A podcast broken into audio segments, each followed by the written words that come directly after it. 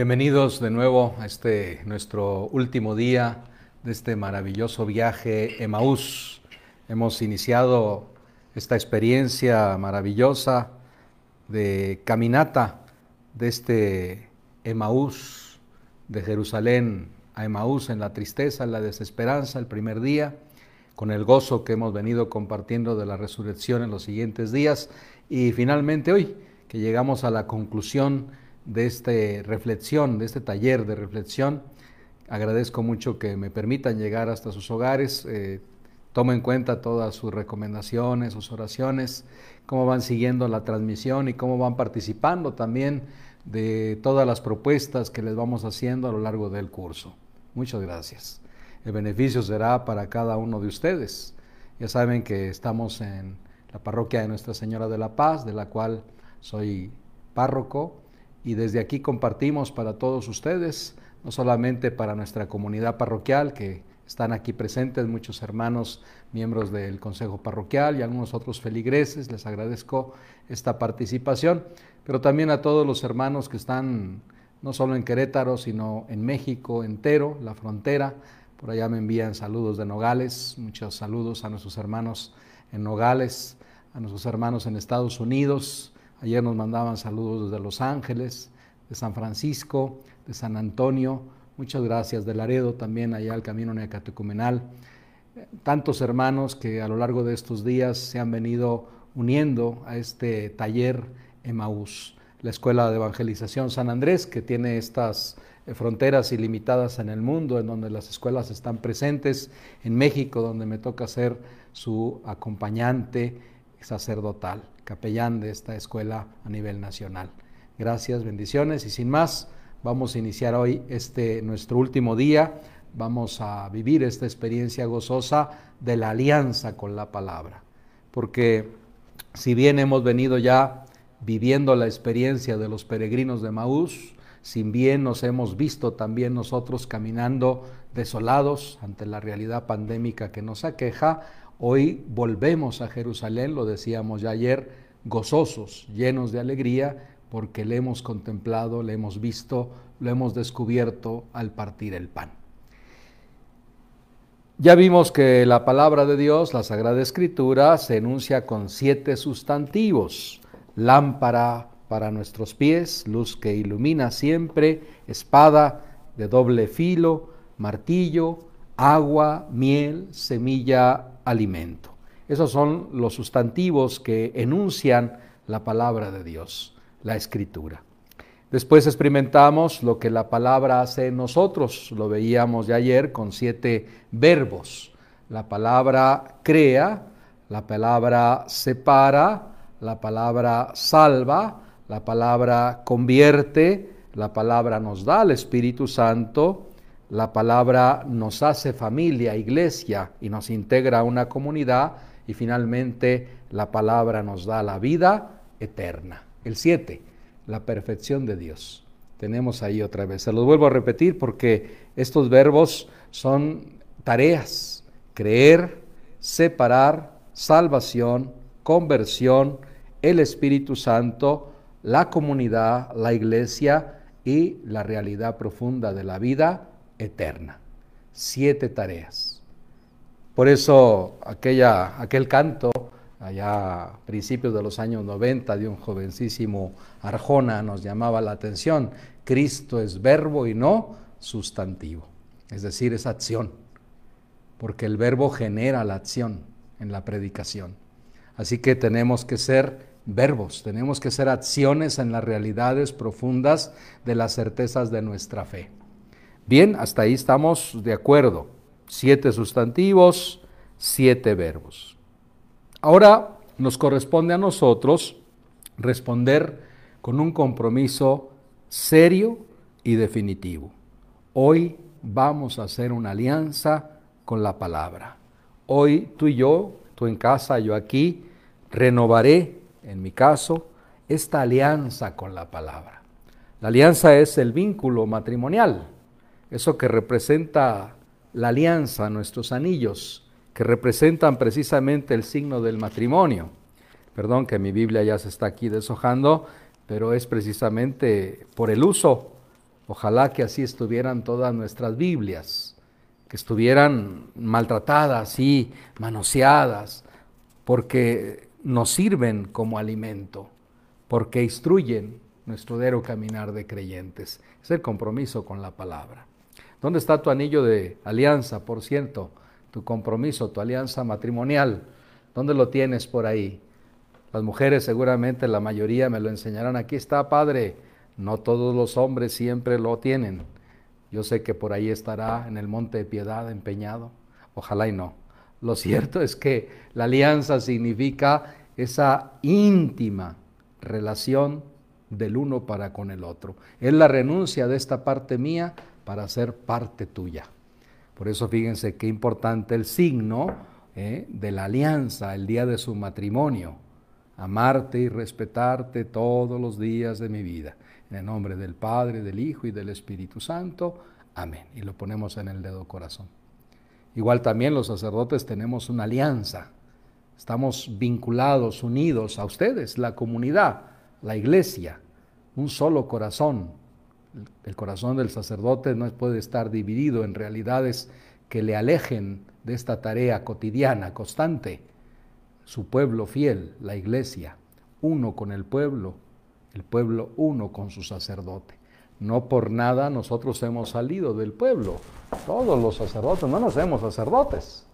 Dios nos llama de esa realidad del mundo, de esa realidad de la comunidad donde hemos estado inmersos, donde hemos crecido, donde nos hemos formado, seguramente en medio de una comunidad que nos ha protegido, que nos ha lanzado a esta aventura maravillosa de este ministerio que ahora llevamos impreso en nuestras vidas y en nuestros corazones, para el único objetivo de poder servirle siempre lo mejor que podamos, en todo momento.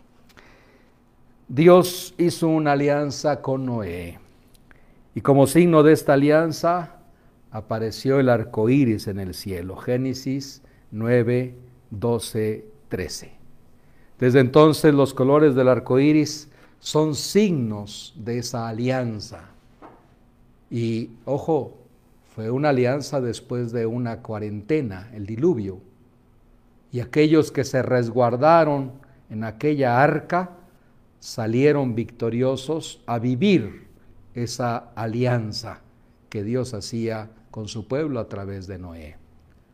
Nosotros también vivimos esta preparación para esta alianza.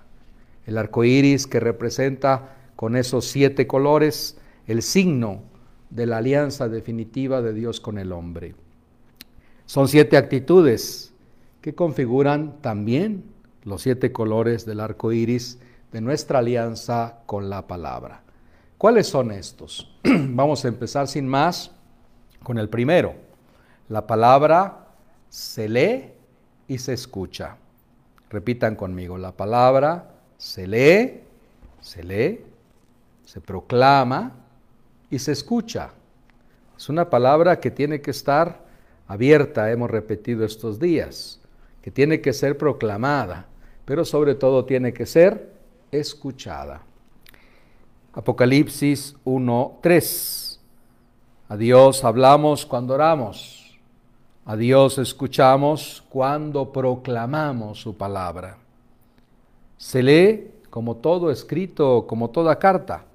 Es para leerse, pero no es para leerse en quedo, es para proclamarse en voz alta es para anunciarse con gozo lleno, con gozo pleno. Felicidades a los hermanos que, son proclamadores de la palabra. El ejercicio que hacemos a la hora de servir en el altar como lectores nos hace proclamadores de la palabra al pueblo de Dios, del cual somos parte y del cual tomamos parte. ¿eh? Son embajadores ustedes, los lectores de la palabra, de todo el pueblo congregado para escucharla. Al regresar del destierro, recordemos Nehemías 8:13, cómo la palabra es proclamada en voz alta. Y dice la palabra que la gente lloraba de felicidad al escuchar la palabra que se había recuperado. E hicieron una gran fiesta, porque el gozo del Señor era su fortaleza. Fíjense, Nehemías 8, 3. El gozo del Señor es mi fortaleza.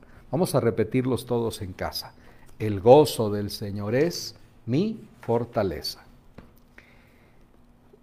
La palabra se proclama y se escucha Shema, porque ojo, aquí tenemos la primera acción de amar a Dios sobre todas las cosas. Dice Shema, Israel.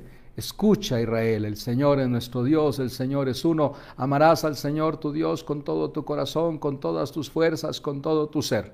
Pero la primera acción es esto, Shema, escucha Israel, abrir el oído.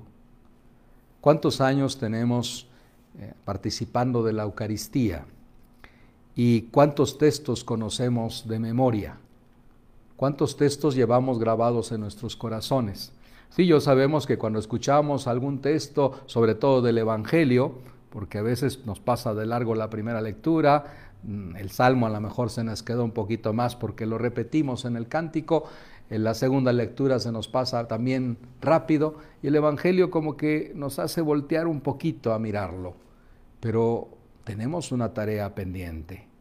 Estamos en muchas ocasiones en la Eucaristía sin atender lo que escuchamos a estas alturas del partido, si llevamos 10, 15, 20, 30, 40, 50, 60 años yendo a la Eucaristía cada domingo, ya tendríamos que haber leído y proclamado y aprendido la palabra de Dios más de 10 o 15 o 20 veces. Y yo te pregunto, ¿cuántos textos conoces de la escritura de memoria? Pónmelos ahí Ayer por ahí algunos me ponían su texto preferido, los estuve leyendo todos, los textos que eligieron. Este es mi eslogan, es mi texto que ha dado sentido a un aspecto profundo de mi vida creyente. Gracias. Pues hoy te invito a decir, este es mi texto. Yo sé este texto de memoria. Yo he aprendido este texto y lo he hecho parte de mí, porque lo he proclamado. Entonces la palabra se escucha especialmente en la liturgia en la Eucaristía. Por eso la misa que vivimos en dos momentos, en este primer momento de la palabra, que es este banquete conmemorativo de la gracia y de la vida plena que nos lleva hacia la eternidad, vivimos este primer momento, el momento de la palabra, de la proclamación, y luego el momento eucarístico, que viene a complementar y a fortalecer toda la realidad de la proyección de la salvación que Dios nos da en el sacramento eucarístico. La palabra que es vida, el pan que es el cuerpo de Cristo compartido, que genera la eternidad en la vida que poseemos. Hechos 13:7 nos cuenta que el procurador Sergio Pablo estaba deseoso de escuchar la palabra, pero también de alguien que se la pudiera explicar. Así tendríamos que decir nosotros, necesitamos escuchar esta palabra. Para escuchar es mejor leer en voz alta, porque la fe entra por la escucha de la palabra. Romanos 10, 17. Les he contado en días pasados la experiencia monástica vivida en, España, en unos años jóvenes de mi vida. Y el monje en su celda proclama en voz alta esta palabra luego va bajando el ritmo de su voz y va guardando esas palabras claves que encierra el texto que está proclamando para poder rumiar esa palabra. Acabo de decir España y por eso hoy nos acompaña aquí la Virgen del Pilar, patrona de España, porque hoy pedimos y unimos nuestra oración por esa nación madre y hermana que tanto está sufriendo esta realidad de la pandemia por nuestros hermanos en España, que la Santísima Virgen en su advocación del Pilar sea protección, ayuda, cercanía en sus vidas. Samuel responde a la voz que lo despertó. Recordamos aquel pasaje, Samuel, primera de Samuel 3:10. Habla, Señor, que tu siervo escucha. Es esta enseñanza que le hace el sacerdote Elí. ¿Me llamaste, Señor? No, vuelve a dormir. Otra vez volvió a escuchar la voz, me llamaste, Señor, no, anda a dormir. Tercera vez, me llamaste, Señor, no, mira. Elí le dice a Samuel, cuando vuelvas a escuchar esta voz, dile, habla, Señor, que tu siervo escucha. Y entonces nace el profeta Samuel, porque abrió Shema, abrió su oído para poder escuchar la voz de Dios. Antes de que tú vivas esta experiencia de intimidad con la palabra, te invito a que repitas también lo que Samuel, aquel jovencito Samuel, le decía al Señor. Habla, Señor, que tu siervo escucha. Vamos a decirlo tres veces en casa. Habla, Señor, que tu siervo escucha. Otra vez, habla, Señor, que tu siervo escucha. Y por última vez, habla, Señor, que tu siervo escucha. Apúntenlo ahí, agréguenlo en este seguimiento a esta predicación de Maús. Hoy tenemos que fijar nuestra mirada mucho en María, Madre, porque nadie como ella escuchó atentamente el mensaje de Dios. Y a diferencia de aquellos que creyeron a Dios, quien les hablaba directamente, Moisés, Abraham, María le crea un emisario de Dios. María le crea a Gabriel. Dios te salve María, llena eres de gracia, el Señor está contigo. La palabra de aquel ángel abrió una puerta en el corazón de María. Fiat voluntas tua, hagas en mí según tu palabra. Es decir, lo que acabo de escuchar, tu palabra, que se haga vida en mí. La actitud pues de María Madre, por eso la llamamos maestra, madre y maestra en la iglesia, porque es el paradigma del creyente que escucha, que le cree al mensajero de Dios.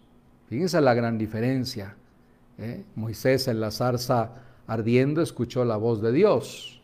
Abraham escucha la voz de Dios que le invita a salir de su seguridad para ir a formar un pueblo nuevo. María, en cambio, se fía del ángel Gabriel y le dice sí al Señor después de haber escuchado. Lucas 1, 26 al 28.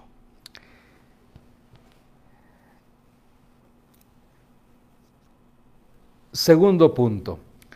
Son siete puntitos. ¿eh? Segundo punto, la palabra se cree. Hechos 15, 7. La palabra se cree. Se cree en el Evangelio. Marcos 1.15. La palabra es fuerza de Dios para los que creen, no para los que la leen o la enseñan. Romanos 1.16. Fíjense que como Pablo nos hace esta diferenciación tan importante y aquí la actitud a veces del predicador. No es tanto el predicador aquel que es docto en la palabra y que la conoce y la enseña, sino aquel que la proclama con su propia vida. ¿eh?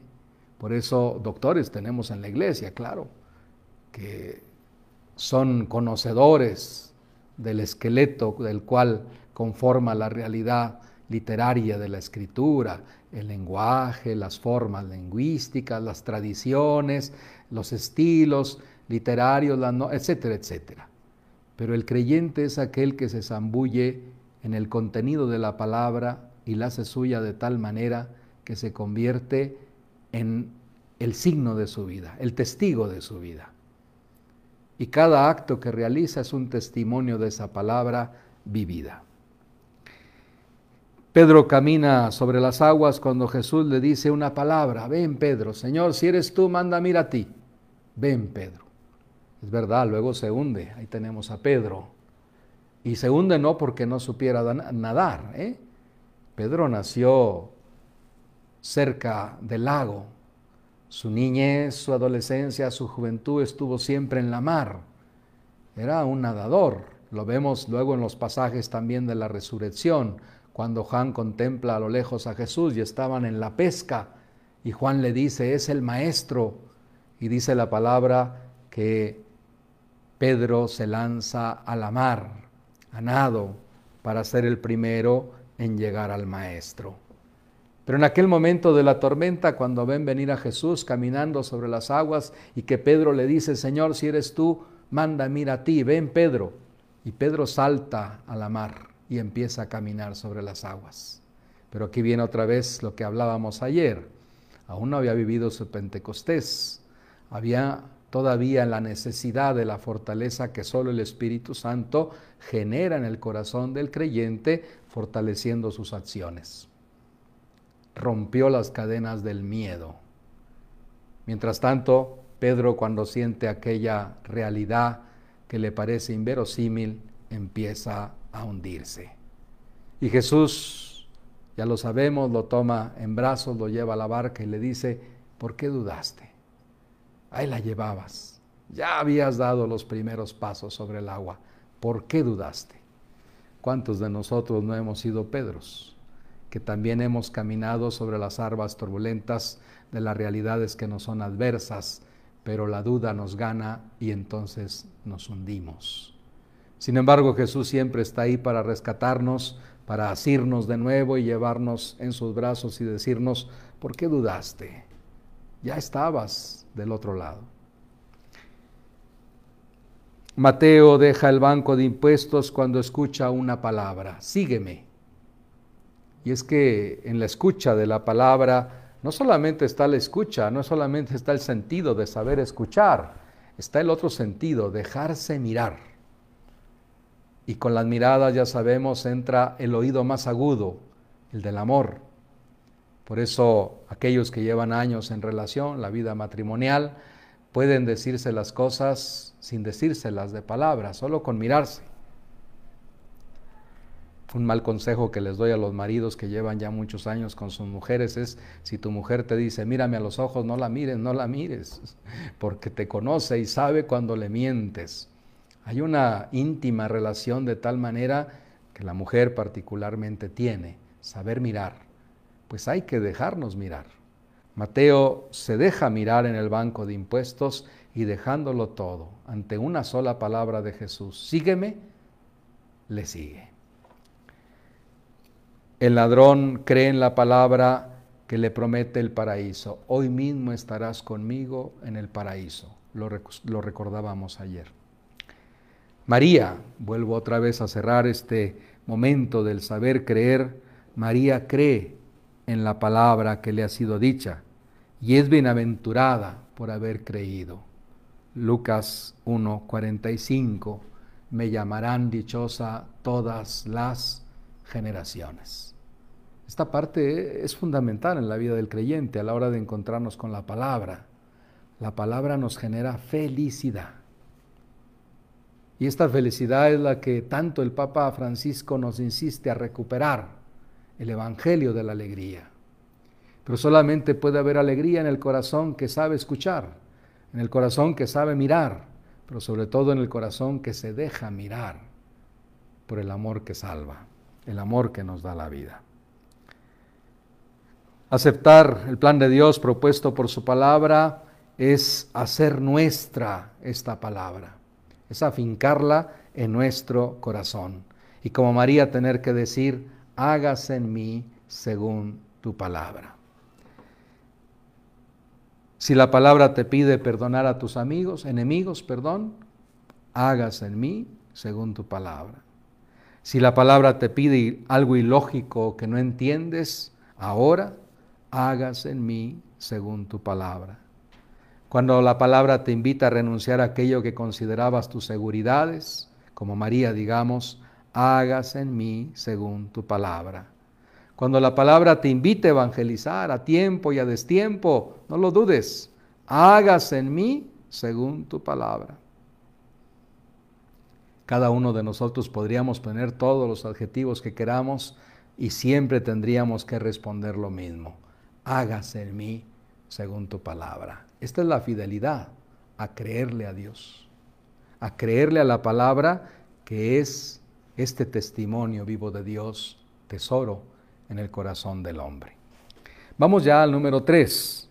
La palabra se estudia, segunda de Timoteo 3:15. Los hermanos de Berea aceptaron la palabra de todo corazón, diariamente examinaban las escrituras para ver si las cosas eran así.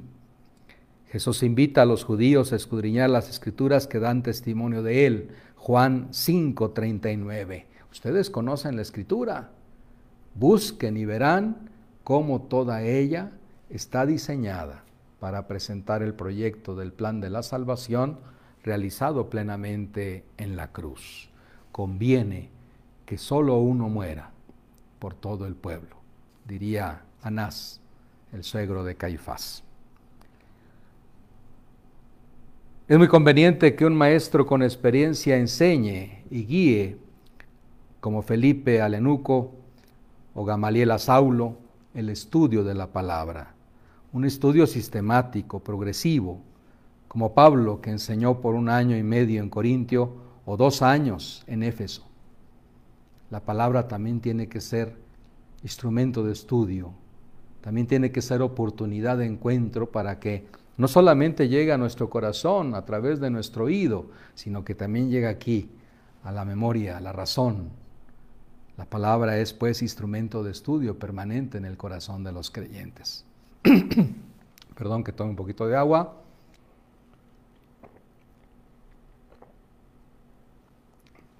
Ya se los antojó, ¿verdad? Ah, está muy buena. es el calor que estamos teniendo. María fue el primer discípulo de Jesús palabra.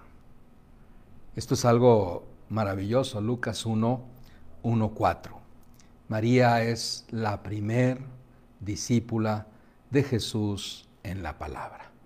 ¿Y cómo no habría serlo la madre?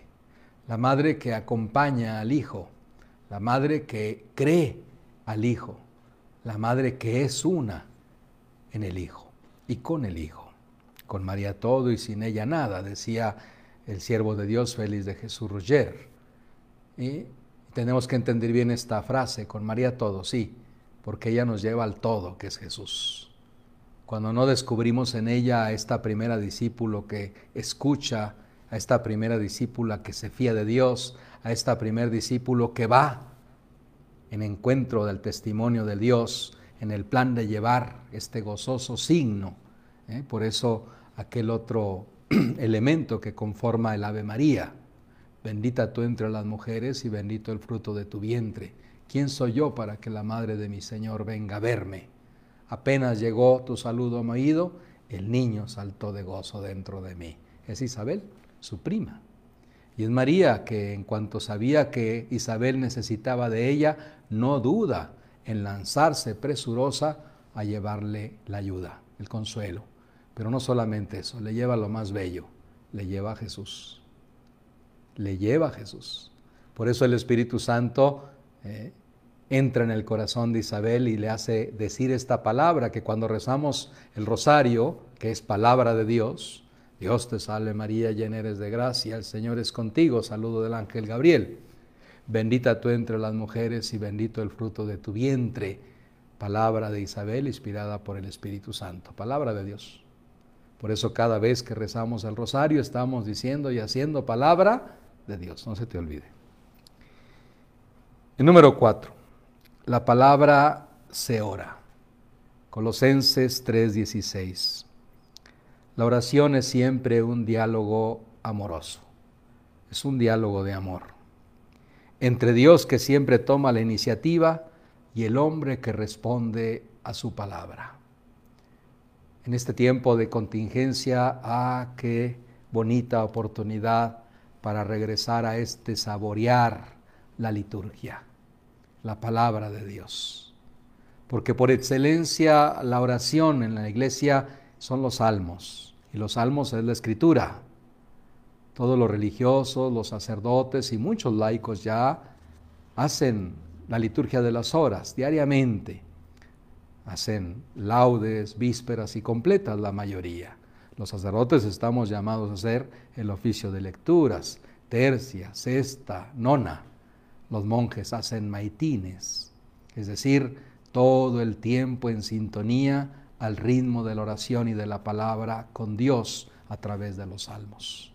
Qué maravilla estos días de participación de la Eucaristía con ustedes diariamente, donde su servidor no solamente participa la Eucaristía, sino también los salmos, las laudes dentro de la Eucaristía.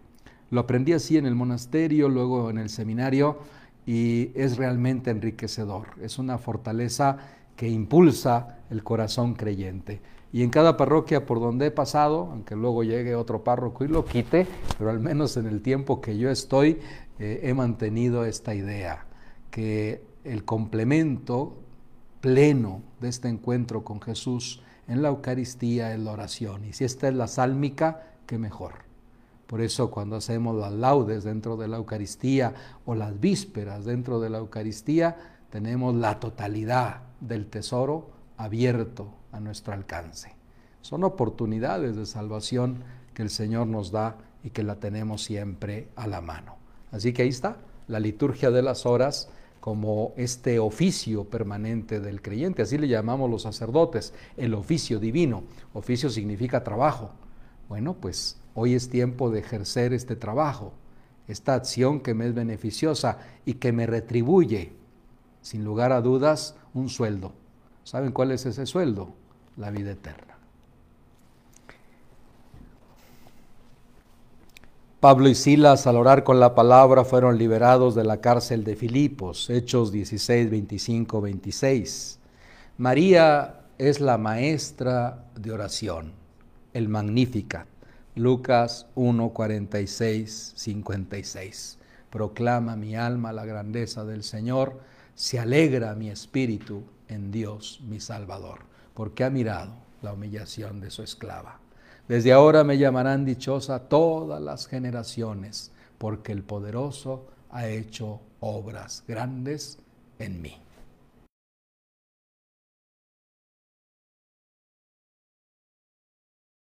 El canto del Magnificat es el canto de aquel que ha descubierto el proyecto de Dios en su corazón y en su vida.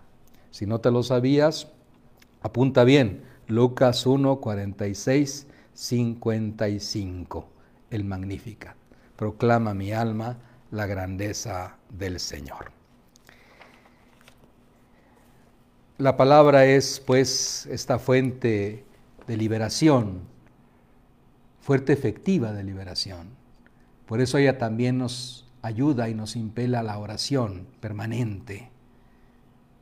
Esta palabra que tiene que ser apertura de nuestros ojos para leerla con atención, apertura de nuestros oídos para saber escuchar su palabra, apertura en nuestras manos para hacer vida en nuestras vidas esta palabra, apertura de nuestros labios para proclamar con valentía esta palabra, pero sobre todo apertura del corazón para amar siempre esta palabra. Justo lo hacemos en el signo previo a la proclamación del Evangelio. Evangelio según San Lucas. Y hacemos el signo de la cruz en la frente, en los labios, en el pecho y luego una gran cruz que nos recuerda, abre Señor mi entendimiento para esta palabra. Abre Señor mis labios para proclamar esta palabra. Abre Señor mi corazón para amar esta palabra. Abre, Señor, todo mi ser para que esta palabra sea el instrumento de vida en todos aquellos que me escuchan. Número 5. La palabra se memoriza. Proverbios 2, 1, 5. Si bien tenemos que ser muy claros aquí, memorizarla no es buscar elementos para poder defender nuestras posiciones o nuestra forma de entender la palabra, que es por donde a veces nuestros hermanos separados, que son doctos en la palabra, muchos de ellos la conocen, la escrudiñan y se la saben de memoria, pero lo utilizan como una espada de un solo filo, la que daña, la espada que solamente provoca en el otro confusión, arrogancia. No, la palabra tiene que generar en nosotros, sí, certeza, pero tiene que ser una palabra que al ser proclamada abra esperanza, abra verdad, abra puertas al camino del amor. Esa es la gran diferencia. Para nosotros la palabra no es una espada desenvainada con la que vamos tratando de eliminar todo aquello que va en contra de la institución de la Iglesia Católica. No. El católico sabe que la palabra es el instrumento de la salvación que Dios ha puesto en nuestras manos como nuestro mayor tesoro, y no una espada desenvainada para dañar el corazón del otro, sino al contrario, para abrir caminos de esperanza. Aquellos que memorizamos, aquello que memorizamos, perdón, se almacena en nuestros corazones y luego lo expresamos. Dice la palabra Lucas 2, 51 que María guardaba todas estas cosas en su corazón. Ahí las guardaba, en el silencio de su corazón. Vamos al número 6, sin más, la palabra se vive. La semilla de la palabra debe germinar en la vida concreta de los hombres. La palabra es para vivirse y practicarse. Deuteronomio 30, 14. Porque no basta decir Señor, Señor, sino sería como edificar la casa sobre arena. Mateo 7, 24, 27. Por eso María proclama, hágase en mí según tu palabra. Lucas 1.38. María vive la palabra. Por eso tiene autoridad para ordenar. Fíjense, el primer milagro en Canaán de Galilea. Juan 2, 4, 5. Hagan todo lo que Él les diga. Yo imagino la escena y la entiendo perfectamente como a Jesús, porque los sacerdotes tenemos una madre también. Y una madre que sí, nos acompaña, nos impulsa, pero que también es como María. Te hiciste sacerdote para servir, hijo. Anda, que ahora necesitan esto. Anda, que vea ya ahora que, mamá, que, que María le dice a Jesús, se les acabó el vino. Mujer, a ti y a mí, ¿qué, mamá? María no discute con Jesús. Le dice a los siervos, hagan lo que Él les diga. Y yo siempre les digo que seguramente luego volteó a ver a Jesús y le dijo, y tú ya hablamos luego en casa, ¿eh? Y no es que Jesús esté sujeto a María, sino que Jesús conoce la profunda fe y certeza de su madre, como María conoce el corazón de su hijo. Y propicia el momento para el inicio de aquello que sería caravana de obras y prodigios que Jesús realizó en su paso. Por eso hagan todo lo que Él les diga. Que esta palabra resuene hoy en nuestros corazones, en nuestras vidas, como esta palabra que Mamá María nos da.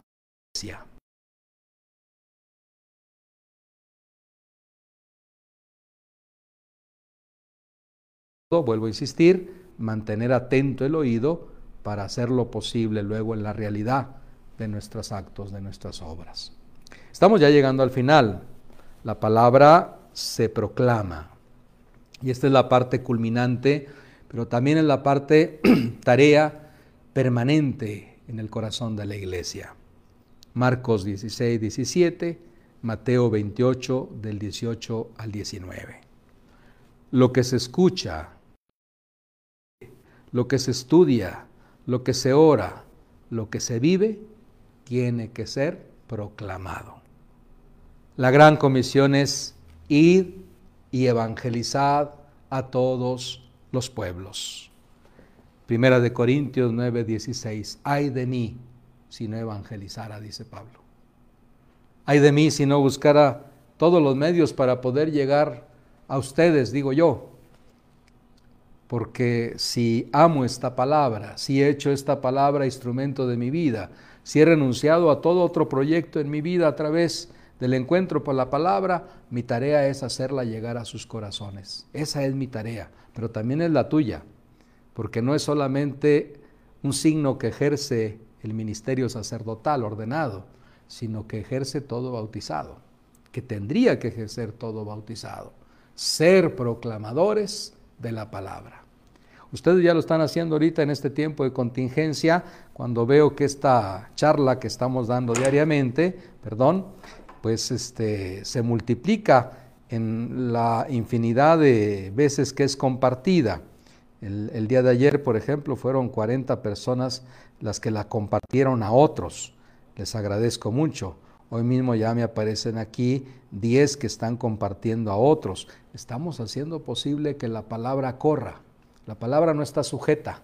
El Padre está resguardado en la contingencia de su hogar, pero la palabra no. La palabra es libre, la palabra corre y corre veloz a llegar al corazón del otro. Y más ahora en esta realidad que nos tiene cautivos, ¿eh? en esta pandemia, donde la palabra se convierte en este instrumento que tiene que generar en ti, sí, la esperanza, pero vuelvo a repetirte, la alegría, el gozo el gozo de saber que la estás proclamando. La alegría mayor no es tener la palabra, no, sino compartirla. Ahí está la verdadera alegría. Ya la tengo, la palabra. Estoy aprendiendo de ella porque, ojo, tampoco se es doctor en la palabra porque me la sepa del Génesis al Apocalipsis, no. Toda la vida es un aprendizaje. En la escuela de Jesús todos somos discípulos. Siempre lo he repetido, es casi mi eslogan en todos los cursos. En la escuela de Jesús todos somos discípulos. Cuando me pongo el título de maestro, ojo, ya empecé mal, porque cerré la puerta a seguir aprendiendo. Y yo aprendo todos los días cuando me encuentro con cada uno de ustedes. Y a veces hasta el más pequeñito se convierte en el más grande maestro. Hoy me acompaña aquí la Virgen del Pilar, que es un regalo de mi primera comunidad parroquial. Fui párroco allá en Yebra de Baza, Santorosia, en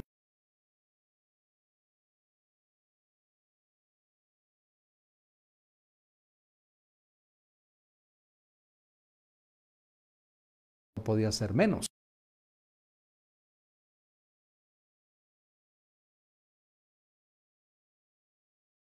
Regresé.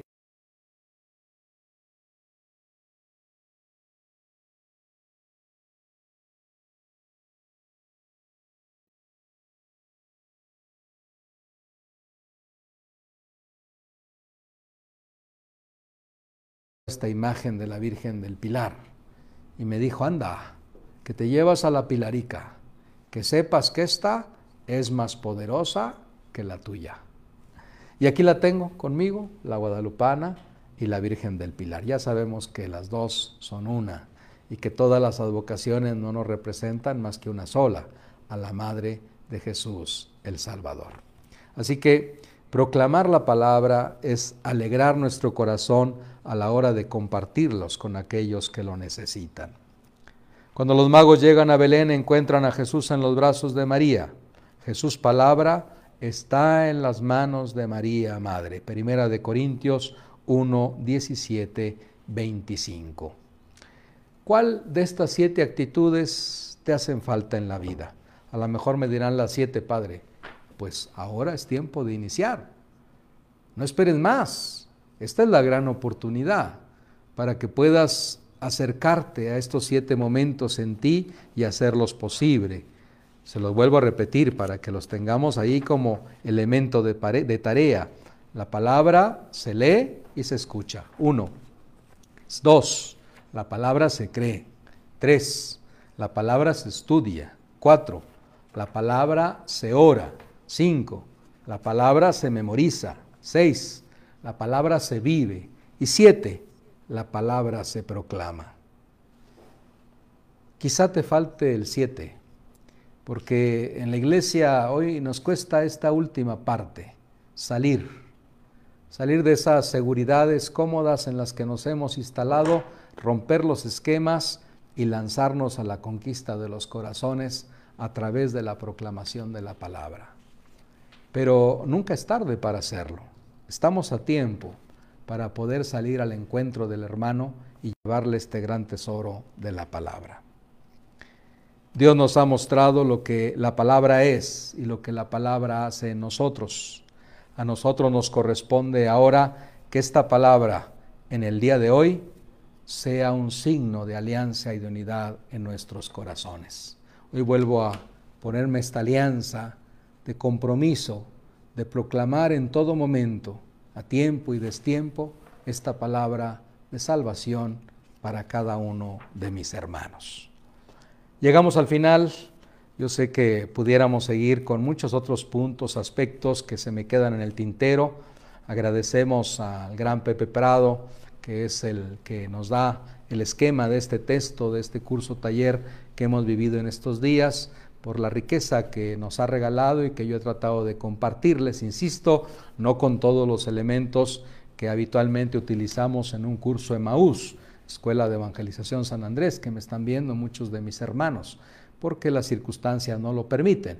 Pero hoy he querido que esta puerta abierta de nuestro sagrario interior, de nuestro corazón, eh, pongamos este altar de la palabra que en el sagrario interior de cada uno de nosotros, donde a veces la puerta estaba cerrada, hoy esta puerta con esta llave que es signo de la alianza vuelva a abrirse y dentro, en este interior de este sagrario, se encuentre la palabra como sacramento de salvación y de vida. Ese es mi deseo, que hoy le hagas un altar a la palabra, que hoy entronices, y así terminaría este curso, que cada uno en su hogar, en su familia, entronice la palabra. Papá, mamá, con sus hijos, basta encender el cirio pascual, aquí ya el airecito que tenemos aquí al lado ya nos apagó el cirio, pero basta que tengamos el cirio pascual, que tengamos la palabra, que tengamos unas flores, una representación de la naturaleza y de la vida para generar en nosotros esta certeza. Por aquí tenemos este otro signo que voy a unirlo, el de las flores, para recordarnos también que la naturaleza toda es un canto de alabanza a la palabra, al don de Dios en el corazón de los hombres. Ahí está ya completa el altar de la palabra. Que también en tu casa tengas este altar de la palabra, donde sin lugar a dudas María tenga también un lugar predominante. Vamos a cerrar con esta oración. Te invito a que te unas a mí en casa.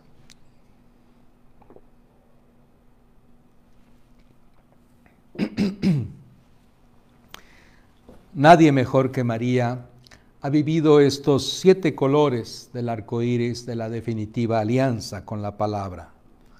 Si aprendimos un nuevo nombre de Jesús, Jesús, palabra, también hemos descubierto un nuevo nombre de María.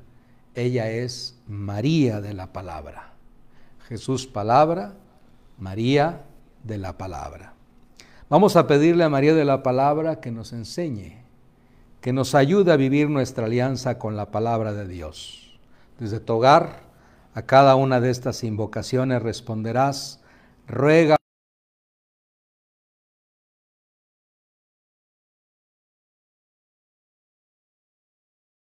sus hogares, ahí en su celular, en su computadora.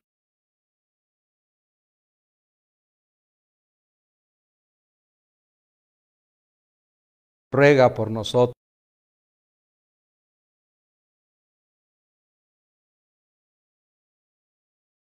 Están viviendo esta experiencia en sus hogares.